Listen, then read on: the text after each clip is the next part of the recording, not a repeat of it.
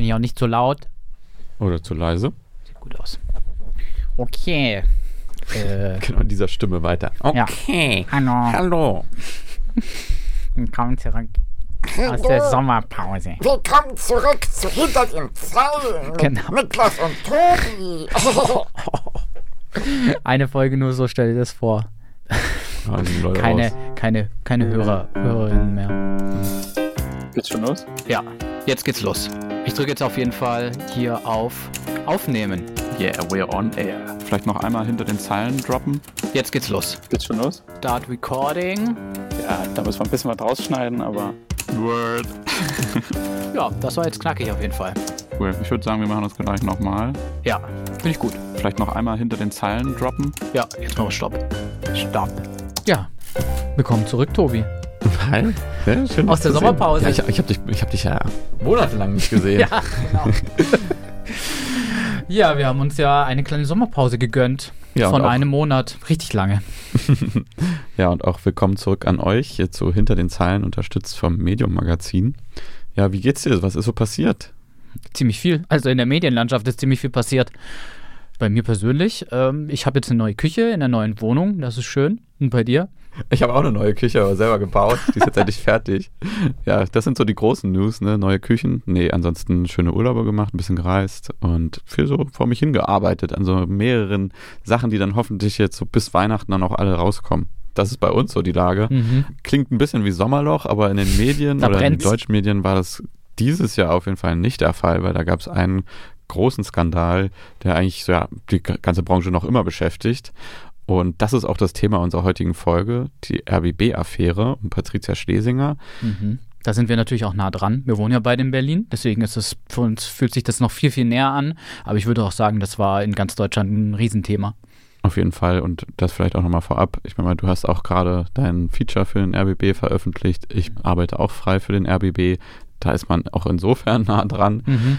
Vor allem aber hat ja diese ganze RBB-Affäre, diese, dieser ganze Rücktritt um Patricia Schlesinger natürlich ja für Riesendiskussionen und Recherchen und so weiter gesorgt. Aber wir wollten jetzt nicht wieder über Patricia Schlesinger sprechen oder über die ganze Führungsriege und die Krise, die da gerade herrscht, weil da wurde ja auch schon genug drüber gesprochen und andere Medien haben da auch schon viel mehr und viel besser berichtet. Uns interessiert mehr, wie geht es jetzt eigentlich den Mitarbeitenden im RBB? Wie ist da jetzt gerade die Arbeit und was für Auswirkungen hat diese Krise jetzt auch auf die Arbeit und die Mitarbeitenden? Okay, aber vielleicht nochmal einen Schritt zurück. Worum geht es da jetzt genau? Das, was wir jetzt hier nicht leisten können, ist die große Recherche. Das haben andere Medienhäuser gemacht. Denen müssen wir da den, auf jeden Fall den Credit geben, nämlich die, zum Beispiel den Business Insider, der eigentlich diese ganze Sache ins Rollen gebracht hat Ende Juni. Einmal ganz kurz zusammengefasst. Ende Juni kamen erste Anschuldigungen, vor allem gegenüber der Intendantin des RBB, Patricia Schlesinger. Und damals hieß es, dass sie ihrem Ehemann einen Beratervertrag mit der Messe Berlin so quasi besorgt hat.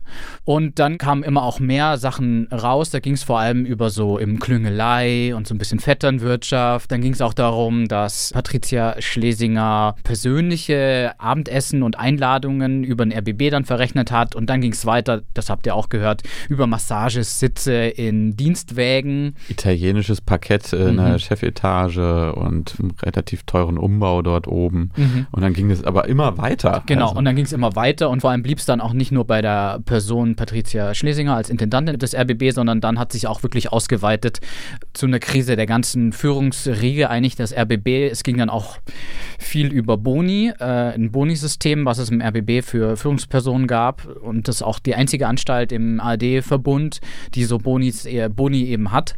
wofür auch extra eine Beraterfirma engagiert wurde, um das überhaupt zu entwickeln. Also es wurde ja auch nicht Bonussystem genannt. Schlussendlich ist die Intendantin Patricia Schlesinger dann auch zurückgetreten und es wurde jetzt auch für den Übergang eine Interimsintendantin gewählt. Das ist Katrin Wernau, die vorher beim WDR war. Das ist jetzt so grob der Stand. Also es kam wirklich eine Zeit lang jetzt seit Juni äh, über den Sommer so alle Woche, jede Woche, alle zwei Wochen irgendwie wa- was Neues raus. Dann noch so absurde Sachen wie Leute, die bezahlt wurden, obwohl die gar nicht mehr arbeiten und so weiter. Aber genau, das ist in etwa der Stand.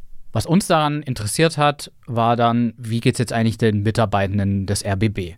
Deshalb haben wir verschiedene Leute angeschrieben, wir haben auch einen Aufruf gepostet, den habt ihr vielleicht gesehen, dass sich Leute einfach bei uns melden und einfach mal so erzählen, wie sie das alles wahrgenommen haben, wie das auch sie beeinflusst und wie gerade die Arbeit beim RBB ist.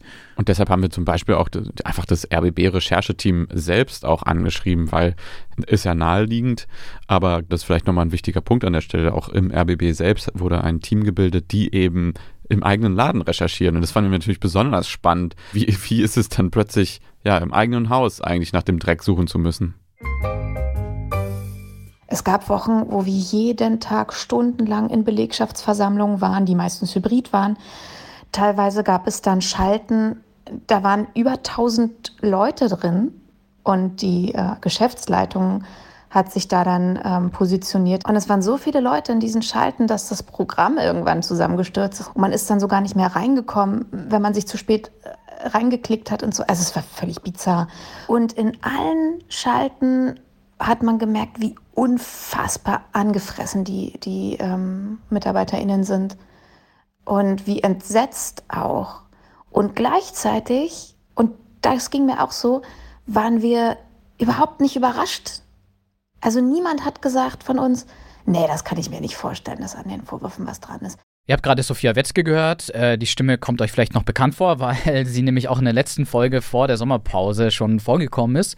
Sie arbeitet als Moderatorin und äh, Redakteurin bei Radio 1. Also haben wir sie nochmal angefragt, wie sie sich jetzt eigentlich so nach diesen ganzen Enthüllungen beim RBB fühlt. Entsetzt, enttäuscht, vor allem in den ersten Wochen, aber überhaupt nicht überrascht. Und ich habe so ein Gefühl der absoluten Distanz zu der Geschäftsleitung und ehrlich gesagt auch ein Stück weit zum RBB, zumindest zu den Chefetagen. Dass ich mich, und so weiß ich, ging es vielen anderen Kolleginnen auch, auch festangestellten Kolleginnen, mich ernsthaft gefragt habe, ist es ein Laden, für den ich noch arbeiten will? Ist es was, womit ich mich identifizieren kann? Ist das was, womit ich in Verbindung gebracht werden will? Die meisten würden das natürlich verneinen. Und das ist natürlich fatal für so ein Unternehmen oder ne, also so eine Organisation, wenn, wenn die Leute sich damit nicht mehr identifizieren. Und das sehe ich eigentlich als ein ganz großes Problem von zweien, dieses nach innen und nach außen, das ist der andere Punkt, nämlich die, die Außensicht, der Vertrauensverlust eigentlich in der Bevölkerung. Und ich weiß von vielen Reporterkolleginnen, die haben es alles abgekriegt. Denen wurden keine Interviews gegeben, denen wurden keine Umfragen gegeben. Die sind konstant bei irgendwelchen Großveranstaltungen, von denen sie reportern sollten, blöd angemacht worden. Von flapsigen Sprüchen bis hin wirklich zu boshaften Sprüchen war da alles dabei. Und das sind einfach die Leute, die am wenigsten dafür können. Und das ist, ähm, finde ich, sehr, sehr gruselig. Sophia hat dann aber nach ein paar Wochen auch so eine gewisse Gewöhnung dann bei sich beobachtet, weil gerade am Anfang war das so in den ersten ein, zwei Wochen, da waren täglich Schalten und Diskussionen zum Thema. In den Redaktionen haben sich wirklich sehr viele Leute aufgeregt und waren einfach auch sehr mitgenommen davon und hatten Bedürfnis darüber zu sprechen. Aber das ist natürlich, wenn du das ein, zwei Wochen machst, extrem ermüdend. Und man muss ja noch das ganze Tagesgeschäft natürlich auch erledigen. Es ist dann auch sehr, sehr erschlagend, unterdrückend. Und es gab Wochen, da hat es uns so in Beschlag genommen, dass wir wirklich kaum noch Zeit hatten für unsere eigentliche redaktionelle Arbeit. Und da weiß ich, es gab so eine Woche, da war es wirklich ganz krass, wo wir den ganzen Tag nur in Besprechungen saßen und in Schalten und uns alle nur die ganze Zeit geärgert haben und abends richtig kaputt waren und richtig fertig von diesen Entwicklungen. Und ich dann in der Folgewoche auch gesagt habe, so ich kann jetzt nicht in jede Schalte gehen und immer alles lesen, was in diesen Chats steht und was im Intranet steht und was bei Business Insider steht oder sonst irgendwo, weil ich sonst einfach gar keine Zeit mehr habe und keinen Kopf, meine eigentliche Arbeit zu machen. Und das ist ja die, die wichtig ist. Aber, und das finde ich wirklich bemerkenswert, Sophia hat auch erzählt, wie sich diese Enthüllungen eben nicht nur negativ auf ihre Arbeit ausgewirkt haben. Eher im Positiven, dass ich das Gefühl habe, es motiviert mich, und ich weiß es von Kollegen, dass es denen auch so geht, mir noch mehr Mühe zu geben. Nach außen zu zeigen, wir, der sozusagen die redaktionelle, die Basis dieses RWB, wir machen eine richtig gute Arbeit und wir können sogar noch besser werden in der Arbeit, die wir tun. Und es ist wichtig, dass wir noch besser werden in der Arbeit, die wir tun. Ehrlich gesagt motiviert es mich mittlerweile eher positiv zu sagen, so und jetzt haue ich ein paar richtig gute Sachen raus, um zu zeigen, dass wir gut sind in dem, was wir machen und dass wir die Gebührengelder einfach auch für das einsetzen, wofür sie gedacht sind, für gutes Programm. Das klingt jetzt natürlich ein bisschen pathetisch, aber Sophia glaubt daran und wir ja auch. Nur erscheinen die Enthüllungen über das Bonussystem und Luxusdienstwägen und Umbau der Chefetage im Licht von jahrelangen Sparmaßnahmen eben noch viel absurder. Ja, absurd. Also ich selbst habe es erlebt, dass ähm, redaktionelle Schichten, die ich mal gemacht habe für Radio 1, existieren nicht mehr, weil sie weggespart worden sind. Also diesen Dienst gibt es gar nicht mehr seit zwei, drei Jahren. Zwei Sendungen, die ich mal moderiert habe, existieren nicht mehr, weil sie weggespart werden mussten, weil die Welle ein immer kleineres Budget hatte. Ähm, und ich spüre es ganz stark im Tagesprogramm, das ich auch regelmäßig moderiere, dass es ähm, in bestimmten Stunden tatsächlich ein Sparprogramm ist ich versuche alles zu tun mit den Kollegen, dass man es nicht hört. Das ist aber gar nicht immer so einfach, sagt Sophia. Und manche spiegeln ja auch wirklich, das Programm sei ja dünner geworden. Das hört man dem schon an. Und dagegen versucht sie jetzt im Team auch zu arbeiten.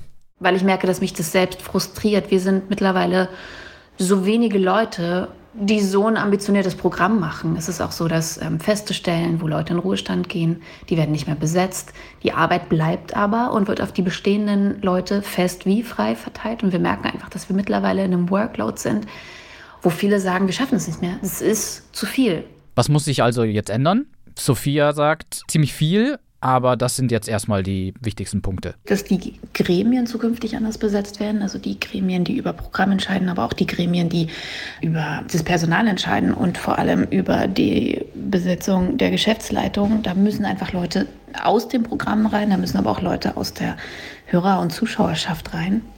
Ganz klar, das, das muss viel transparenter sein. Konkret auf unsere Arbeit bezogen, finde ich, müssen sich die Hierarchien definitiv ändern. Ich finde das schon lange völlig überholt, diese komische von oben nach unten Treppenmentalität, dass es da eben wie in so einem komischen Stammbaum oben so ein paar Chosen Few gibt, die über den kompletten RBB entscheiden. Stattdessen wünscht sich Sophia, die Affäre wirklich als Anlass zu nehmen, eben auch ja, Ideen von neuer Arbeit umzusetzen, dass es weniger Hierarchien gibt und ja, dafür Experten und Arbeitsgruppen entscheiden lassen. Also dass die Entscheidungen vielleicht eher da getroffen werden, wo die Leute Ahnung davon haben und dieses dann auch genau betrifft auf Redaktionsebene und dass es dann auch zur Realität einer Redaktion passt. Und eine andere Sache, die ist ja auch noch besonders wichtig. Die Abschaffung dieser großen Gehaltsunterschiede. Boni oder äh, leistungsbezogene Einmalzahlung, sowas ist halt echt, braucht kein Mensch, vor allem nicht in einem öffentlich-rechtlichen Bereich, in einem Laden, der eben kein privatwirtschaftlicher Laden ist. Ja, und ändern muss sich natürlich auch der große Unterschied der Bezahlung zwischen Festen und Freien. Da muss angeglichen werden. Ich ähm, finde es einfach nach wie vor hochgradig unfair, dass Menschen für eine ähnliche Arbeit viel, viel mehr Geld bekommen, weil sie festangestellt sind. An dem Punkt erstmal danke an Sophia Wetzke, dass sie wieder mit uns gesprochen hat. Diesmal über, auch wieder über den RBB, aber leider nicht so erfreulich wie das letzte Mal. Wir haben uns natürlich noch weiter umgehört, mit Leuten gesprochen, Hintergrundgespräch hier, um Einsendungen gebeten und andere gefragt, wie die beim RBB arbeiten, wie sie sich fühlen. Und da haben wir auch noch eine anonyme Einsendung, die haben wir einsprechen lassen.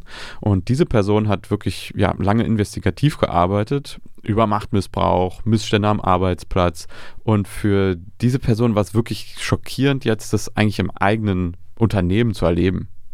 Naiverweise habe ich an meine eigene Branche höhere Standards gesetzt und bin davon ausgegangen, dass diese auch von denen eingehalten werden, die die Ideale dieses Berufs predigen. Auch die Tatsache, dass sich manche Vorgesetzte für die Einführung von entschlossenen Sparmaßnahmen in Form von Bonis belohnt haben, ist ein Grund mehr für den Verlust von Autorität in meinen Augen. Mit charismatischem Führungsstil und Respekt seitens der Mitarbeiter hat das nichts zu tun. Ein anderes Problem sei der aufgeblähte Verwaltungsapparat. Immer mehr habe ich den Eindruck, dass im RBB an Ressourcen, auch Humanressourcen, gespart wird, die aber für die Entstehung des Produkts unentbehrlich sind. Hingegen gibt es Abteilungen, Koordinationsstellen und Planungsstellen, die so gewachsen sind, dass sie mittlerweile unüberschaubar sind und eher für Chaos als gut koordinierte Abläufe sorgen. Ein großer Punkt neben unterschiedlicher Bezahlung von Festen und Freien ist auch die mangelnde Transparenz bei der Vergabe von Aufträgen, zum Beispiel in TV-Redaktionen. In einigen Redaktionen werden Aufträge an Autoren vergeben, ohne Begründung, warum ein bestimmter Autor mit der Realisation eines Themas beauftragt wurde, ein anderer aber leer ausgegangen ist. Viele Freie des RBB hoffen, dass sich durch die Aufdeckung der Missstände und deren Aufarbeitung nun auch die Arbeitsbedingungen für sie verbessern, beziehungsweise der Leistungsdruck, der durch die Sparmaßnahmen erzeugt wurde, jetzt weniger wird. Neben all der Kritik gibt es auch Lob, wie mit der Krise im Sender umgegangen wird. Was mich bis jetzt sehr positiv überrascht hat, ist die Bereitschaft des Senders, kritisch und solide über den Fall zu berichten. Es gibt keine Zensur, nach meinem Empfinden. Journalisten können ihre Chefs vor laufenden Kameras zu dem Sachverhalt interviewen. Das gibt Hoffnung auf einen Neubeginn. An der Stelle viel Anerkennung an die Kollegen, die hier professionell und mutig agieren. Das war eine anonyme Einsendung und hier noch einmal ein großes Dankeschön an Marie Jainter, die das für uns eingesprochen hat. Das wurde jetzt ja gerade schon angesprochen. Kollegen, Kolleginnen im RBB recherchieren jetzt im eigenen Laden über die Missstände. Und wir wollten jetzt natürlich auch wissen, wie ist es in dieser Doppelrolle, gleichzeitig bei dem Unternehmen angestellt zu sein, gegen das man eigentlich recherchiert. Und deshalb haben wir das interne RBB-Rechercheteam kontaktiert und haben ein Interview geführt mit Oliver Nofke. Oliver Nowke ist freier Journalist und arbeitet vor allem für den RBB. Und für das Gespräch hat er noch eine kleine Vorwarnung vorausgeschickt zu uns. Ja, er hat ja gerade eine Gelbfieberimpfung, ist vielleicht nicht ganz fit. Aber ich fand, der hat auf jeden Fall richtig gute Dinge erzählt. Hallo Oliver. Hallo. Hallo. Wie geht's? Das ist eigentlich eine Frage, die wir direkt dir stellen könnten und worum es auch so ein bisschen uns in diesem Gespräch gehen soll, weil im ersten Moment denkt man, es ist ein bisschen schizophren vielleicht, andererseits auch vorbildlich im eigenen Laden recherchieren. Aber bevor wir da gleich reinsteigen, kannst du vielleicht einmal kurz erklären, was macht dieses Rechercheteam und wer ist da so dabei? Also das Rechercheteam hat den Auftrag, quasi die Vorwürfe gegen die RBB-Spitze aufzuarbeiten, die ja schon seit, ich glaube im Juni gab es die ersten Berichte von Business Insider dazu. Und nach dem Rücktritt von Frau Schlesinger gab es dann die Entscheidung aus den Redaktionen des RBB, dass da halt eine eigene Recherche Einheit da dran soll an das Thema, ganz einfach, um auch mal selber was zu tun. Also bis dahin gab es ja die meisten Entwicklungen und meisten Nachrichten quasi aus der Presse von anderen. Und das war ja die Entscheidung, dann jetzt aktiv was zu unternehmen und versuchen, vor diese Nachrichtenwelle zu kommen. Wir waren am Anfang fünf Leute, ähm, zuletzt dann noch vier. Und jetzt äh, aufgrund von lang geplanten Urlauben und anderen Projekten wechselt das dann immer mal. Aber äh, grundsätzlich waren wir mehrere Leute aus verschiedenen Redaktionen, die dann zusammenge ja, die halt gefragt wurden, ob wir darauf äh, überhaupt Lust hätten. Da waren dann Investigativjournalisten dabei. Ich bin hauptsächlich für Online-Nachrichten als Reporter und Nachrichtenredakteur bisher im RBB zuständig gewesen. Und dann kam auch noch jemand von Kontraste und ich glaube, ein paar von den Leuten kannten sich vorher, aber ich kannte nicht alle vorher. Und es war dann halt natürlich sehr spannend zu sehen, woher die Leute kommen, was sie mitbringen und welche Talente oder Eigenschaften sie so haben. Also das war wirklich interessant. Mhm. Und kannst du uns mal so ein bisschen so Einblick in die Arbeit geben? Was macht ihr da eigentlich konkret? Also ich glaube, was für mich am spannendsten war, war ganz am Anfang, weil wir in eine Situation gekommen sind, wo es so viele Vorwürfe, so viele verschiedene Themen gab, mhm. die durch die Presse gegeistert sind. Es gab dann auch schon Dinge, die eher so an Gerüchte so andockten. Und mhm. ich glaube, ganz am Anfang waren wir mit extrem viel Material und extrem viel Information konfrontiert. Mhm. Und da war das Wichtigste, glaube ich, erstmal zu, zu gucken, wo wollen wir überhaupt hin? Was ist das Wichtigste? Was, wie sortieren wir das jetzt? Was können wir schnell umsetzen und dann auch so, wer kann jetzt gerade so was machen? Also es gab da so einige Leute in diesem Rechercheteam oder es gibt einige Leute in dem Rechercheteam, die machen einfach schon sehr lange investigative Sachen, die mhm. kannten sich auch im oder kennen sich auch im Sender total gut aus die hatten sofort einen Überblick, wen man zu was fragen kann. Aber gleichzeitig hatten wir dann halt auch noch das Problem, dass wir noch gar nicht so richtig die Hintergründe kannten. Und ähm, wir hatten dann auch relativ schnell einen ordentlichen Stapel Dokumente auftreiben können. Dann haben wir uns halt aufgeteilt. Also ich habe dann zum Beispiel mit einem anderen Kollegen zusammen diese ganzen Dokumente, das waren hunderte von Seiten, durchgelesen, um dann erstmal so einen Überblick zu bekommen. Und dann konnten wir dann Davon zehren wir auch heute noch, weil wir dadurch halt ganz viel Hintergrund haben, den wir auch für andere Sachen wieder nutzen können.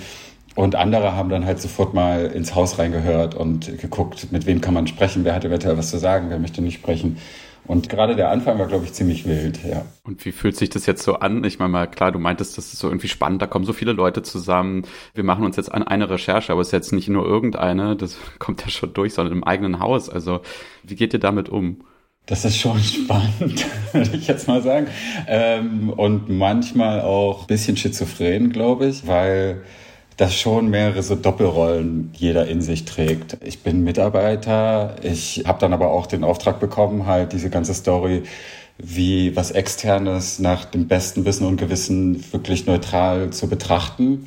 Dazu kommt dann auch noch, dass wir dann auch teilweise über Leute berichtet haben oder auch äh, Zitate von Leuten aufgegriffen haben, denen wir dann richtig scharf widersprochen haben in unseren Veröffentlichungen, die wir dann am nächsten Tag aber auch noch auf dem Flur getroffen haben. Das war auf jeden Fall interessant, aber dazu muss ich auch sagen, dass ich glaube ich, wenn es um journalistische Fragen geht und um unsere Veröffentlichung, da haben wir eigentlich selbst von den Leuten, die wir kritisch angefasst haben, die aber auch jetzt noch im Haus sind oder Positionen haben, also die sich auch wirklich noch äußern, hm. dass die aber auch ziemlich fair auf unsere Veröffentlichung reagiert haben. Das war natürlich kompliziert, weil sie sich zum Beispiel vorher gab es dann auch Situationen, wo sich bestimmte Leute nicht äußern wollten und relativ schnell hat sich dann auch eingeschlichen, dass wir über die Pressestelle eigentlich sehr viele Antworten bekommen, die dann darauf verweisen, dass gerade die Staatsanwaltschaft ermittelt und sie eigentlich nichts sagen wollen.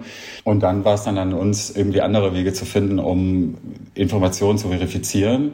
Und wenn wir das dann geschafft haben und wir haben es veröffentlicht, dann kamen dann tatsächlich manchmal auch Reaktionen aus von Seiten von Leuten, die wir eigentlich da auch ziemlich hart kritisiert haben. Und das war schon interessant, weil diese Leute ja auch in der Doppelrolle drin stecken. Also sie sind dann jetzt die Leute, die wahrscheinlich mittragen, dass wir recherchieren und sich da zumindest nicht im Weg stellen, aber gleichzeitig auch wissen, sie sind dann halt auch das Ziel unserer Recherchen oder unserer Fragen. Das ist schon interessant, weil also wir haben Doppelrollen, aber ähm, andere natürlich auch im Haus. Mhm. Klingt jetzt noch sehr positiv, also dass es ganz gut klappen würde, eigentlich die Recherche. Gibt es da auch Schwierigkeiten oder Hürden, auf die ihr schon gestoßen seid? Ja, na klar. Also es gibt auch im RBB ist es so, dass ähm, Leute, die uns jetzt Informationen zustecken würden, genauso eventuell gegen Vereinbarungen im Arbeitsvertrag verstoßen könnten, wie das halt woanders auch der Fall ist. Und das ist natürlich dann auch wieder für diese Mitarbeiter schwierig, weil auch die Belegschaft möchte ja eine Aufarbeitung haben.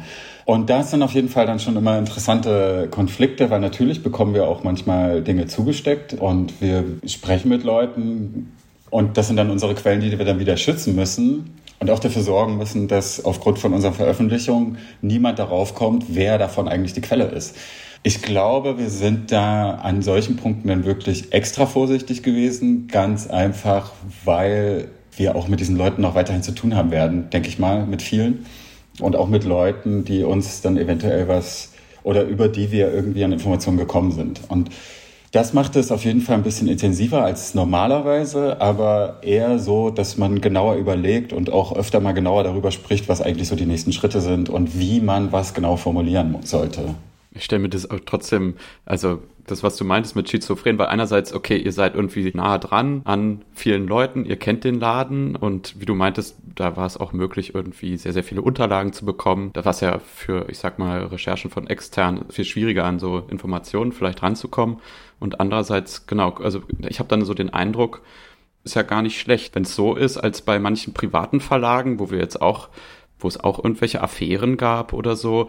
Und da wurde dann vielleicht ein Compliance-Verfahren eingeleitet, aber ansonsten wurde wirklich eher gemauert. Also ja, also ich, ähm, ich möchte jetzt nicht im Vergleich zu anderen ziehen. Wie andere solche Probleme lösen würden, das müssen die schon selber sehen. Was natürlich so ist wie immer, ist auch diese Dokumente, wenn man, auch Externe bekommen ja Dokumente zugeschanzt oder zugegeben oder wie auch immer. Und diese ganze Story hat ja auch nicht im RBB angefangen, sondern sie hat ja damit angefangen, dass jemand Material an extern gegeben hat und die haben das dann ausgewertet und äh, das hat das alles ins Rollen gebracht. Mhm. Also von daher finde ich diesen Vergleich schwierig, weil wenn das wirklich ein Vorteil wäre, dann hätte es ja vielleicht schon aus dem RBB heraus geklappt. Und das hat ja aber leider nicht funktioniert. Ich weiß auch nicht genau warum. Ich glaube schon, dass eigentlich viele in der Belegschaft auch darauf vertraut haben, dass Kontrollmechanismen an der Spitze, die es ja gibt, funktionieren. Wenn sich dann aber herausstellt, dass da zwischen Personen ein Verhältnis geherrscht hat, das eigentlich viel enger und näher war als es sich anbietet oder zumindest so den Anschein erweckt, als ob das halt viel, viel näher war. Tja, wie, wie will man da dazwischen kretschen als normaler Belegschaftsmitarbeiter? Das ist dann auch nicht so, worauf wir dann wahrscheinlich direkt geguckt haben und was man sich im RBB wahrscheinlich viele Fragen haben wir dazu lange weggeschaut. Und dann, als es dann natürlich losging und auch der RBB beschlossen hat, okay, die Intendantin ist jetzt zurückgetreten, wir machen da jetzt selber was dran. Auch an dieser Entscheidung war ich ja nicht selber beteiligt. Aber natürlich kann ich total nachvollziehen, warum man das gemacht hat. Wenn eine Säule des Senders, und das ist ja gerade mal die Verwaltung und auch die Intendanz, also wenn da klar wird, dass an dieser Säule von ganz oben irgendwie was nicht stimmt und ganz viel schiefgegangen ist, dann ist ja auch klar, dass man dann versucht, die andere Eigenschaft des RBBs, also die Informationen nach vorne zu stellen. Und von daher ist die, diese Entscheidung mit dieser Recherchegruppe eigentlich ziemlich gut gewesen, denke ich. Es gibt halt auch die Möglichkeit, nach innen wie nach außen in die Belegschaft hinein, genauso wie an die Zuschauer, an die Leserinnen, einfach zu zeigen, wir machen was und wir, wir versuchen da jetzt selber so viel rauszubekommen, wie, wie wir können. Und auch damit umzugehen, dass man dann halt wahrscheinlich manchmal in äh, Situationen kommt, wo man sich selber fragt, wie stehe ich da jetzt eigentlich so dazwischen? Und natürlich auch als Mitarbeiter und auch als Gebührenzahler gab es schon einige Sachen, auch Dinge, die wir herausgefunden haben, die mich natürlich im ersten Moment erstmal empört haben. Aber gleichzeitig als Journalist, der da dran sitzt, bringt mir diese Empörung ja auch überhaupt nichts. Also ich muss das dann halt auch mal weglassen. Oder mir dann halt später mal einen Moment suchen, wo ich dann nochmal in mich gehe und das dann halt aus einer anderen Sicht nochmal betrachte. Aber das hat dann, ist schwierig, das mit auf Arbeit zu nehmen, weil, und ehrlich gesagt, es gab auch viele Momente, wo wir sehr schnell und umsichtig handeln mussten. Und da gab es dann für solche Gedanken dann auch gar keinen, gar keinen Platz wirklich, weil wenn es schnell gehen muss, dann konzentriert man sich eher, also ich zumindest eher auf die Story und ob das jetzt alles stimmt. Und das dann nun halt drinsteht an irgendeinem Satz, das RBB-Rechercheteam berichtet über die RBB-Spitze, ist kurios, aber wir müssen das dann halt betrachten wie ein externes Unternehmen. Ja, das ist ein guter Punkt. Wie geht ihr denn sicher, damit ihr, damit irgendwie so maximale Unabhängigkeit von euch gewahrt wird? Also wer übersieht euch eure Arbeit jetzt eigentlich auch im Haus? Niemand. Also normalerweise ist es ja so, mhm. dass äh, Redaktionen oder Redakteure und Reporterinnen halt ihre Themen anbieten und äh, bei und dann gibt's dann halt Verantwortliche und das ist auch eigentlich weiter so, aber es ist schon so, dass ganz am Anfang gesagt wurde, es gibt eine Person, die die Gruppe leitet, René Althammer, und er ist dann auch quasi für diese Gruppe so eine Art Chefredakteur. Mhm. Ähm, also wenn er sagt, wir haben was, dann bieten wir das an, aber es kam auch eigentlich nie vor, dass dann irgendeine Redaktion gesagt hat, wir machen das dann nicht. Also es gab dann bei den Online-Texten zum Beispiel, gab es dann immer noch eine redaktionelle Abnahme aus der Online-Redaktion heraus. Aber da wurde dann nur darauf gelesen, das heißt nur, da wurde dann halt darauf gelesen, dass die Texte ordentlich verständlich sind, dass unsere Informationen gut nachvollziehbar sind. Da war von Anfang an klar, dass der leitende Redakteur halt zu uns gesagt hat, also ich fusche euch da jetzt inhaltlich überhaupt nicht rein, möchte ich auch gar nicht. Und er wollte dann halt auch vorher gar nicht so tief informiert werden über alles, sondern hat es dann halt wirklich auch wie ein, wie ein Leser gesehen zum ersten Mal. Und das funktionierte eigentlich, das funktioniert eigentlich ziemlich gut. Es ist ein bisschen ungewöhnlich, weil es dann halt auch bedeutet hat, dass wir wirklich erst auf Leute zugegangen sind, wenn wir wussten, okay, wir können jetzt was festzornen und normalerweise wird auch viel immer geplant. Also es gibt ja dann auch noch, äh, die Redaktionen sprechen sich untereinander ab und man versucht dann auch immer mal Veröffentlichungen so zu koordinieren, dass möglichst viele Redaktionen gleichzeitig berichten oder zumindest in einer kurzen Zeitabfolge. Da konnten wir uns am Anfang zumindest nicht so dran halten, weil ja, weil einfach die Masse an Informationen so groß war und auch die, die Hebel, an denen wir saßen und die wir gedrückt haben, halt so viele waren, dass wir uns halt wirklich darauf konzentriert haben, was kriegen wir jetzt raus, was können wir halt wirklich beweisen und dann halt veröffentlichen. Auch weil es am Anfang schon natürlich so eine Art Rattenrennen war, halt äh, mit der Konkurrenz, die teilweise wirklich Dinge veröffentlicht hat, wo wir gesagt haben, wir schieben das auf morgen und dann eine Stunde vorher oder in dem Moment haben wir dann gesehen, okay, es ist, ist jemand anderes berichtet schon darüber. Und mhm. dann haben wir das dann halt noch schnell fertig gemacht auf eine Art und Weise, wo wir halt dahinter stehen konnten. Das war schon, ja, interessant. Und kannst du schon sowas wie, ich sag mal, so ein Zwischenfazit ziehen, jetzt zu diesem Punkt? Also ich würde schon sagen, dass zu diesem Zeitpunkt jetzt aus meiner Sicht die besonders gravierenden Fälle aufgedeckt sind. So stellt sich mir das dar. Aber das heißt jetzt nicht, dass da gar nichts mehr kommen kann. Es gibt auch immer noch spannende Themen, wo wir denken, da steckt noch viel mehr dahinter. Wo wir aber jetzt langsam auf Schwierigkeiten stoßen, um bestimmte Lücken zu füllen. Was, glaube ich, auch ganz einfach damit zu tun hat, dass am Anfang halt, ich sag wieder am Anfang, dass jetzt halt auch viele Leute daran ermitteln. Ne? Es gibt dann diese Compliance-Sache, es gibt eine Rechtsanwaltskanzlei, die sich das anguckt, es gibt die Staatsanwaltschaft, die da auch reinguckt. Das sind natürlich, die Staatsanwaltschaft guckt genau nach Sachen, die wirklich strafrechtlich relevant sind. Das ist ja nicht unbedingt das, was wir machen. Wir haben ja auch über Dinge berichtet, die nicht unbedingt, wahrscheinlich nicht justiziabel sind, aber trotzdem sehr unangenehm. Ähm, und worüber man sich auch Gedanken machen sollte, wie zum Beispiel halt diese Bonuszahlung, die es gab. Vielleicht zum Abschluss wollten wir dich noch fragen, ja, wie es dir eigentlich persönlich auch mit dieser ganzen Sache geht oder wie du darüber denkst auch.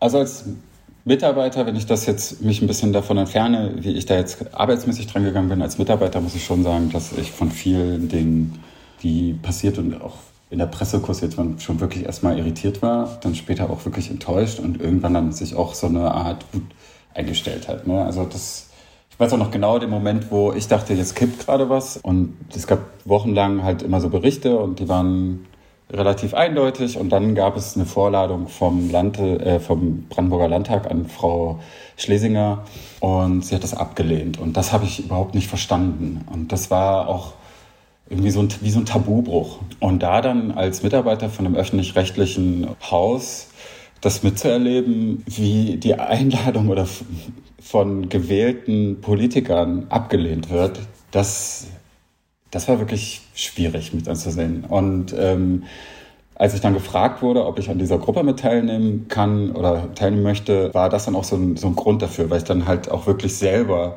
so diese Möglichkeit gesehen habe, jetzt was mit anzupacken hm. und jetzt das mit aufzuarbeiten, was ehrlich gesagt auch so ein, schon so eine therapeutische Komponente mit hat. Also äh, man ist dann nicht mehr hilflos und das war dann auch der Grund für mich, dann zuzusagen. Ja, vielen Dank, Oliver, für diesen besonderen Einblick, nenne ich es mal, in äh, eine besondere Recherchearbeit. Danke dir.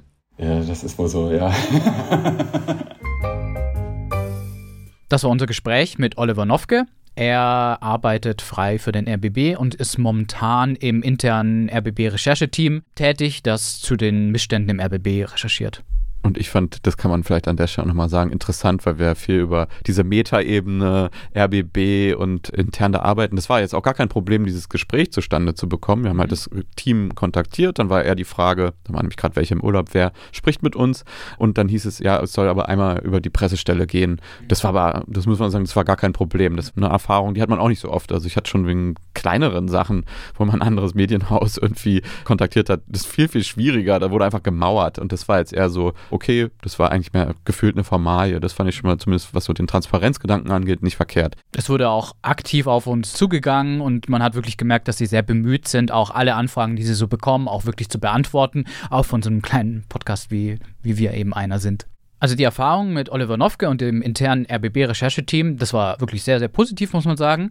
Was mir, was ich sehr negativ fand und auch sehr überraschend, wir haben auf verschiedenen Wegen versucht, ins Gespräch zu kommen mit RBB-Mitarbeitenden. Wir haben einen Aufruf gestartet, wir haben verschiedene Leute angeschrieben, die das auch, wie sie gesagt haben, auch nochmal in internen Gruppen so geteilt haben. Und man muss ehrlich sagen, es kam nicht so viel rum.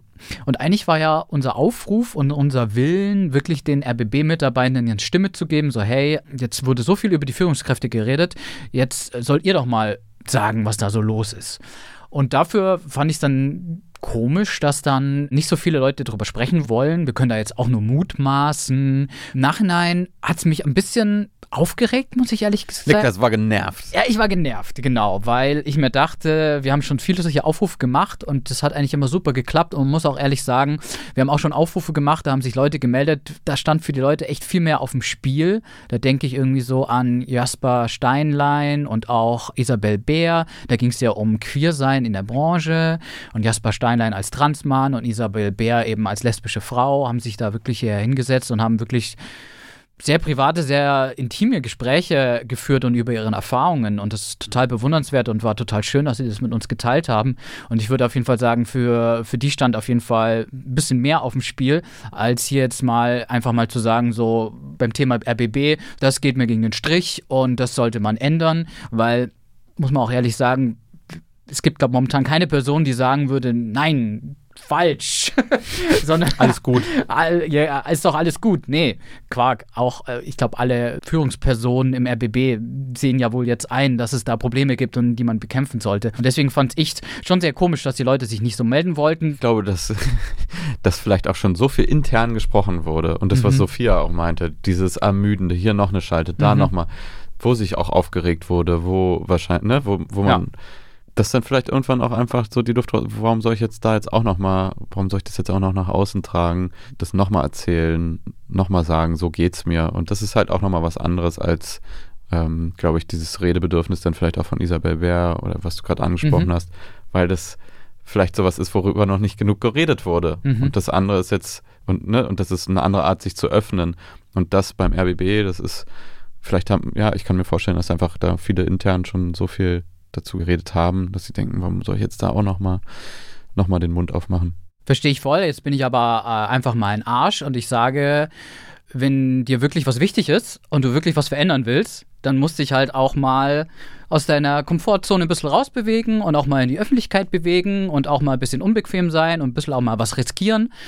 Und ja, anscheinend gibt es da kein großes Bedürfnis oder ist dann doch nicht so wichtig, dass Hier ich wirklich. doch das Gegenbeispiel. Ja, ja, das ist das Gegenteil. Aber ich habe schon das Gefühl, anscheinend ist es dann doch nicht so wichtig, dass beim RBB sich was verändert, weil dann hätte man sich auch mal öffentlich melden können. Hm. Ja, das mag sein. Wobei es ja auch für manche steht eben was aufs Spiel. Die haben, ja, ich glaube, das ist dann dieses, da, da wird sich schon geäußert, aber dann lieber in, in anderen Räumen, in anderen Runden und sich zu weit aus dem Fenster lehnen, da haben viele dann vielleicht auch doch Angst vor.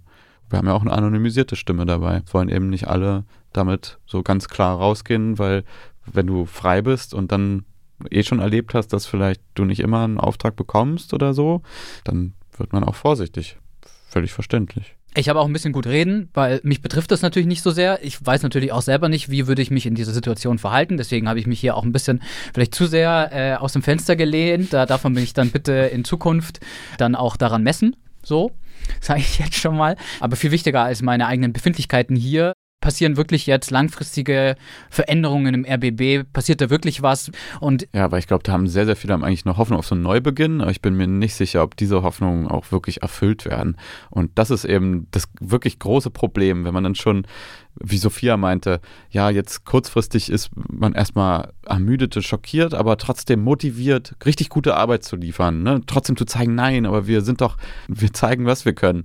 Und das wird ja dann auch gesehen. Ne? Nur das Problem ist, dass diese Motivation, so, so ich sag mal nochmal, extra motiviert zu sein, das kann langfristig wieder komplett verpuffen, wenn Mhm. sich wirklich strukturell nicht genug Genau. ändert. Und nicht nur beim RW, sondern in diesen ARD-Strukturen. Und das sehe ich halt so, wenn es dann wirklich Richtung Zynismus oder diese Nicht-Identifikation mit dem eigenen Laden, das ist auf Dauer richtig richtig schwierig und dann wird es auch sehr, sehr schwer, dieses Außenbild wieder gerade zu rücken. Wir haben ja auch mit vielen Leuten so ein bisschen zum Hintergrund auch geredet, die lieber nicht so im Podcast auftauchen wollten, aber die uns einfach auch viele wichtige Hintergrundinfos liefern konnten. Und was wir da auch so ein bisschen aus diesen Gesprächen gehört haben, ist auch schon wirklich auch aktiv die Befürchtung, dass dann doch die Strukturen, die ja auch Teil des Problems sind, nicht nur bestimmte Führungspersonen, dass man das Gefühl bekommt, da- daran möchte man nicht so rütteln. Aktuelles Beispiel, das es jetzt einfach gab, war die Wahl der Interimsintendanz. Eigentlich gab es da so eine paritätisch besetzte Erfindungskommission von Mitarbeitenden, aber auch Freien. Und äh, am Schluss gab es bei der Wahl nur eine Kandidatin und die wurde dann gewählt. Katrin Wernau, hier Genau. ist sie wieder eine Westdeutsche, die den ostdeutschen RBB führt. Ja, das kam natürlich erstmal äh, überhaupt nicht so gut an, weil eigentlich wurde dann schon gesagt, so ja, hier, ihr dürft jetzt bei dieser Findungskommission dabei sein, aber Mhm. äh, war auch, wie das dann halt so ablief, ähm, kam einfach intern auch wieder nicht gut an. Und was wir auch so gespiegelt bekommen haben, es durften wirklich Leute ein, zwei Wochen, als es wirklich heiß war, die ganze Affäre, durften sich wirklich so austoben und mal wirklich so ihre ganze Wut äußern. Und es wurde auch wirklich von den Mitarbeitenden gemacht. Da wurde auch viel hervorgebracht, was die Leute schon immer gestört hat tatsächlich. Und da wurde wirklich leidenschaftlich intern gestritten. Aber als das dann ein bisschen abgekühlt ist, so nach äh, ein, zwei Wochen. Da wurde dann schon so ein bisschen signalisiert aus den höheren Ebenen, so, jetzt dürft ihr euch einmal so äh, aufregen, aber jetzt bitte, es muss jetzt hier auch wieder weiter gearbeitet werden und jetzt reicht es auch ein bisschen. Und das auf jeden Fall, was manche so auch als Gefühl bekommen haben, so jetzt dürfte man sich einmal kurz aufregen, aber jetzt bitte wieder weiterarbeiten unter den gleichen Strukturen und eigentlich wollen wir jetzt auch grundlegend nicht so viel ändern. Dabei wäre es so ein guter Punkt, gerade für alle Freien mal zu sagen, jetzt aber Streik. Wir wollen die gleiche Bezahlung. Zum Beispiel. Das ganze Thema ist jetzt aber auch noch nicht komplett fertig. Es kann auch noch viel passieren. Der RBB oder sagen wir vor allem so die Führungsebene, die haben jetzt auch nochmal eine Chance, sage ich mal, zu zeigen, dass sie wirklich aktiv auch was ändern wollen. Was jetzt die Übergangsintendantin äh, Katrin Wernau auch gesagt hat, dass sie dann bei der nächsten quasi richtigen Wahl auch sich überlegen könnte, auch wieder zu kandidieren, was jetzt so als Signal gedeutet wurde, dass sie sich jetzt nicht sofort an diesen Posten klammert, sondern auch wirklich offen ist, dass man da nochmal eine neue Wahl hat mit anderen Kandidaten, Kandidatinnen. Das wäre auf jeden Fall zu begrüßen, wo dann auch vielleicht mehr auch kandidieren können und wo dann vielleicht so eine Wahl nicht nur mit einer Person als, als Kandidatin eben gibt. Und ich glaube, da muss jetzt auch die Führungsebene ein bisschen liefern und dieses Vertrauen im eigenen Unternehmen beim RBB erstmal zurückgewinnen und natürlich vor allem in der Öffentlichkeit. Schönes Schlusswort. Und was eigentlich sonst so passiert im Sommer, während wir alle so entspannt unterwegs waren und mal eben einer der größten Medienskandale in Deutschland passiert ist und alle darauf geguckt haben und wir jetzt auch. Mhm. Ja, da ist ja noch so ein Krieg in der Ukraine. In Europa. Und ihr erinnert euch vielleicht, wir hatten hier im Podcast vor ja, einem halben Jahr eigentlich, als das nämlich losging, als der Krieg losging, als Putin die Ukraine überfallen hat, Dennis Trubetskoy interviewt und mit ihm gesprochen. Der ist ja dort in einer, eigentlich, ja, als Ukrainer in so eine, dadurch, dass er Deutsch kann, in so eine Rolle als eigentlich Auslandskorrespondent gerutscht. Und wir wollten jetzt einfach nochmal wissen, wie geht's ihm eigentlich? Dennis haben wir in der Folge im April gehört. Ab ins Ausland, so sieht freie Korrespondenz wirklich aus. Damals war das noch so unter dem Eindruck eben dieses ersten Kriegstagen oder Wochen eben.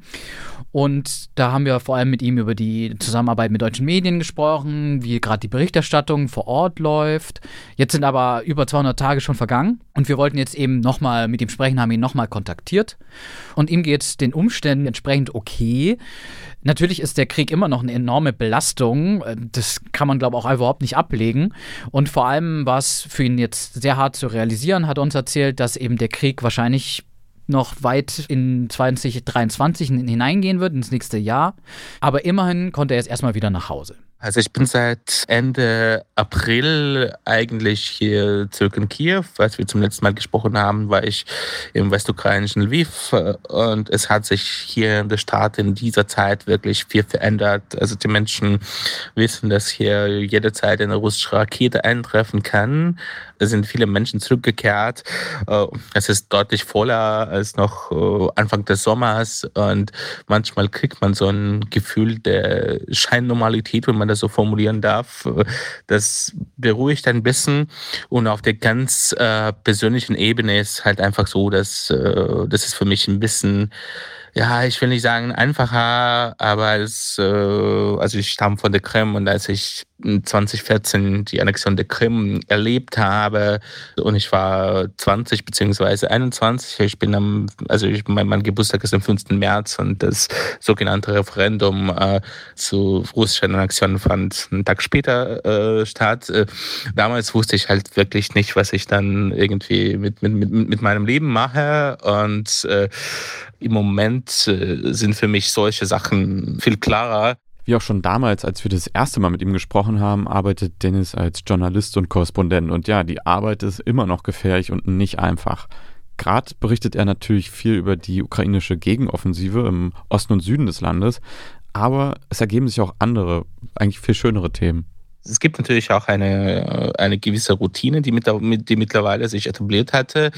Und das äh, gibt, glaube ich, auch viele, viele Möglichkeiten, auch gewisse Hintergrundthemen äh, zu machen, weil zum Beispiel mein Ursprung im Sportjournalismus liegt. Das äh, ist ja auch sehr viele Jahre her eigentlich, aber ich versuche immer wieder, wenn ich, wenn ich das kann, so Themen zu machen, die mit dem Sport zu tun haben. Und äh, jetzt hat die Ukraine ukrainische Liga hier in der Ukraine größtenteils angefangen unter sehr, sehr strengen Sicherheitsbedingungen. Ich habe zum Beispiel eine Geschichte dazu gemacht, was mich, äh, was, was mich auch sehr gefreut hat. Außerdem wollten wir von ihm wissen, wie er die deutsche Öffentlichkeit momentan beobachtet. Ist das Interesse am Krieg in der Ukraine nach einem halben Jahr immer noch hoch oder verschwindet das Thema immer mehr aus den Köpfen?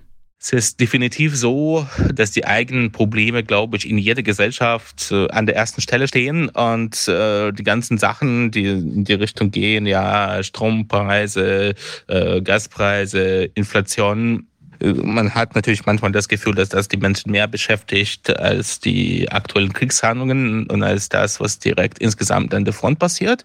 Das ist ganz generell normal. Also es ist weder schlecht noch gut, würde ich sagen. Es ist einfach, äh, das ist einfach natürlicherweise so. Ich habe wirklich manchmal das Gefühl, dass die, dass die eigentlichen Kriegshandlungen so ein bisschen im Hintergrund rücken, auch wenn das auch wenn man das jetzt nicht so wirklich formulieren kann, wegen dieser ukrainischen Großoffensive. Ja, man hört natürlich auch, abgesehen vom Journalismus, von einem oder anderen Deutschen, dass er oder die kriegsmüde ist. Auch das wird so formuliert. Und hier gibt es natürlich auch eine gewisse Diskrepanz zwischen der deutschen Gesellschaft, die an diesem Krieg eigentlich nicht beteiligt ist, und der ukrainischen Gesellschaft, die ja einfach nicht kriegsmüde sein darf. Also natürlich gibt es eine gewisse Müdigkeit, aber die Gesellschaft ist hier sich einig, dass dieser Krieg einfach existiert und dieser ungewollte Krieg, der ist einfach existenziell für die äh, Existenz des Landes und dass man hier einfach äh, weiterkämpfen muss, no matter what. In unserer Folge im April Ab ins Ausland, so sieht freie Korrespondenz wirklich aus, haben wir mit Dennis viel über die Zusammenarbeit mit deutschen Medien gesprochen und eben auch darüber, wie die Berichterstattung vor Ort ist.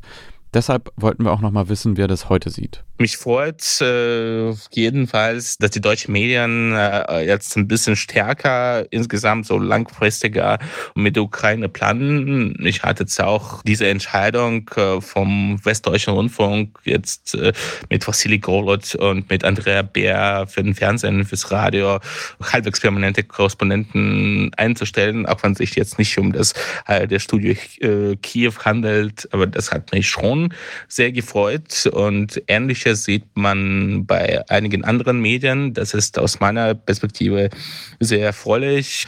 Es ist eine sehr komplizierte Zeit jetzt und der Krieg hat so gut wie keine äh, guten Seiten. Aber was jetzt insgesamt die deutsche Berichterstattung angeht, ist es natürlich auch schon ein bisschen eine Chance und nicht nur deutsche, sondern auch internationale Berichterstattung angeht, dass die Berichterstattung äh, äh, über die Ukraine, also die grundsätzliche Berichterstattung über die Ukraine von Kiew aus, also von der Ukraine aus zukünftig gemacht wird und nicht von Moskau oder von, von Polen aus, wie es, wie es früher der Fall war. Wir hoffen, Dennis behält recht und die deutschen Medien legen gerade so eine Grundlage für eine langfristige und fundierte Berichterstattung über die Ukraine. Vielen Dank nochmal an ihn. Das war wirklich nochmal wichtig zu hören, finde ich. Und wo wir schon bei Bedanken sind, hier nochmal Danke an Marianta fürs Einsprechen und ja auch allen, die mit uns gesprochen haben und die ihre Erfahrungen geschickt haben und mit uns geteilt haben. Ansonsten, wie immer, spendet uns was per PayPal, könnt uns auch was überweisen. Bewertet uns mit 5 Sternen bei Spotify und Apple. Schreibt uns auch gerne, wenn ihr Themen habt. Themenvorschläge, weil wir haben schon ein bisschen was im Petto für die nächsten Folgen, aber wir nehmen auch immer gerne Vorschläge auf. Und bis zum nächsten Mal. Ciao. Tschüss. Wernau? Ja, mir jetzt entfallen. Katrin? Hm. Vielleicht bei RBB 24 selbst. Katrin Berner. Ja, doch gesagt. Ja. Namen kann ich. Ja.